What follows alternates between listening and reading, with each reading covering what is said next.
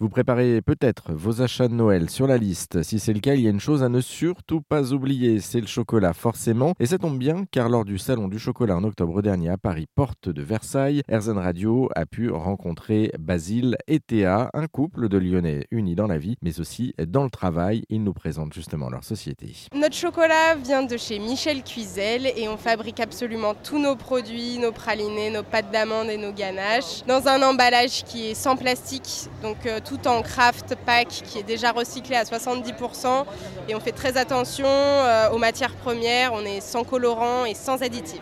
On va parler un petit peu des produits que vous avez euh, justement. On va parler de chocolat forcément. Est-ce que vous pouvez nous présenter un petit peu euh, tout ce que vous proposez aujourd'hui lors du salon, mais pas que, c'est-à-dire aussi dans votre boutique euh, du côté de Lyon? Donc par rapport aux, produits, on, va être dans, une gamme entre guillemets assez, classique.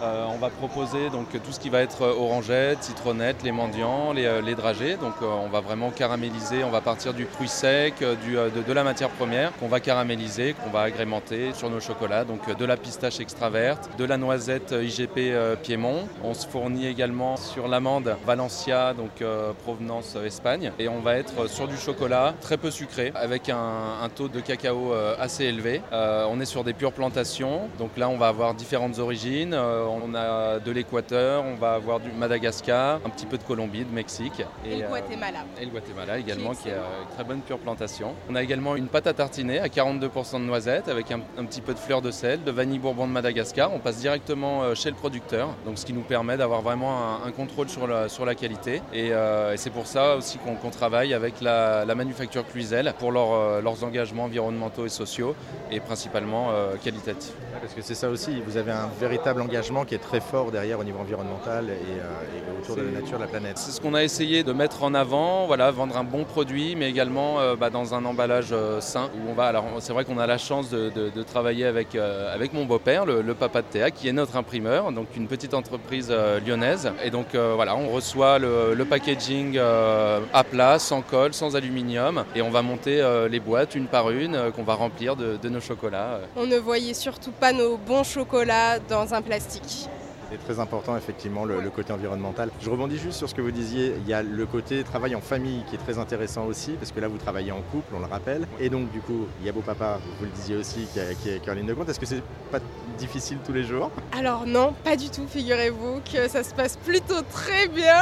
Non, c'est vrai. Non, je, confirme, Alors après, il faut savoir que chacun a sa tâche. Moi, je suis en production, je m'occupe de mes apprentis toute la journée, et Basile va plutôt être sur la partie euh, administrative, internet il s'occupe de tous nos sites et des, fournisseurs. Euh, vraiment, lui, il va être sur cette partie qui est énorme en fait très importante. C'est à partir de là où j'ai découvert que l'entrepreneuriat, euh, pas malheureusement, mais c'est vrai que du coup je, vois le chocolat un petit peu plus de, loin euh, et, je m'occupe voilà, vraiment de, la partie administrative, marketing, euh, développement. Bien que pendant les coups de rush à Noël et à Pâques, je, remets ma veste de chocolatier et je, vais aider Théa en production. bien sûr, il vient m'aider quand on a des gros moments où j'ai besoin de lui et là on est tous les deux à quatre mains dans le chocolat et ça se passe très bien. Vous êtes tous les deux euh, chocolatiers de formation, c'est ça? Oui. Nous, on a commencé, euh, on s'est formé par, par un CAP euh, pâtissier dans la, dans la, région lyonnaise. ensuite, on s'est rencontrés donc à la, à la maison Bouillet, Sébastien Bouillet à Lyon, en CAP chocolat. Et ensuite, on s'est spécialisé. Donc, Théa s'est spécialisé avec un brevet technique des métiers en pâtisserie sur deux ans à Mercurey en Bourgogne. Moi, je l'ai suivi, mais je me suis spécialisé en chocolaterie, donc brevet technique des métiers en chocolaterie. Alors, juste une petite question sur la fabrication de ce chocolat parce que du coup, on parle depuis tout à l'heure de chocolat, vous avez un petit peu abordé la question. Comment ça se fabrique justement? Comment est-ce que vous transformez la fève en chocolat? Personnellement, dans l'entreprise, on ne transforme pas la fève en chocolat directement. C'est notre fournisseur Michel Cuisel qui fait cette étape-là. Et après, euh, c'est un travail euh, colossal, c'est un autre métier en fait de fabriquer le chocolat. Là, ça va être euh, des étapes de fabrication très très longues ah. que Basile vous...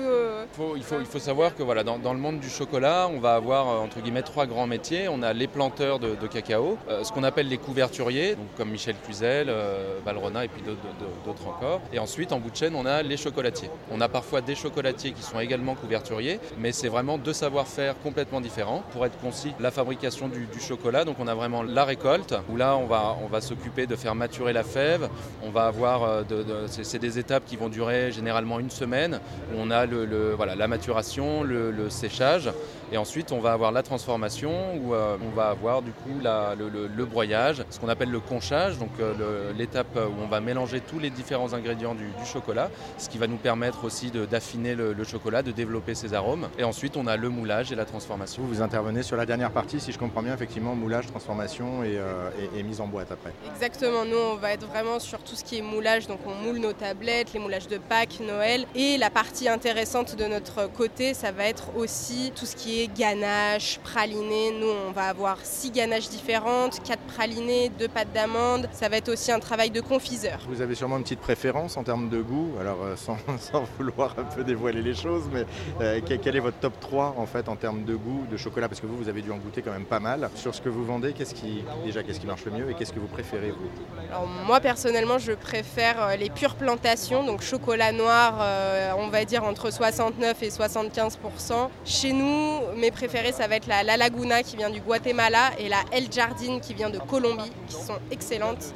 Ce n'est pas un chocolat très puissant, il va être doux, aromatique, plutôt fruité et long en bouche. Ah bah je, rejoins, je, rejoins Théa, Théa l'a très bien expliqué. Alors pour le coup, ma préférence c'est plutôt la pure plantation Mexique qui vient du Mexique. Donc là on a, un chocolat bien fruité, euh, très aromatique avec euh, des notes un petit peu acidulées de fruits rouges. Mais j'ai quand même également ce petit côté gourmand où je vais me rapprocher du chocolat au lait, garni ou non, noisettes caramélisées, crêpes dentelle, fleurs de sel. Voilà, ça c'est mon côté un petit peu euh, régressif et, gourmand.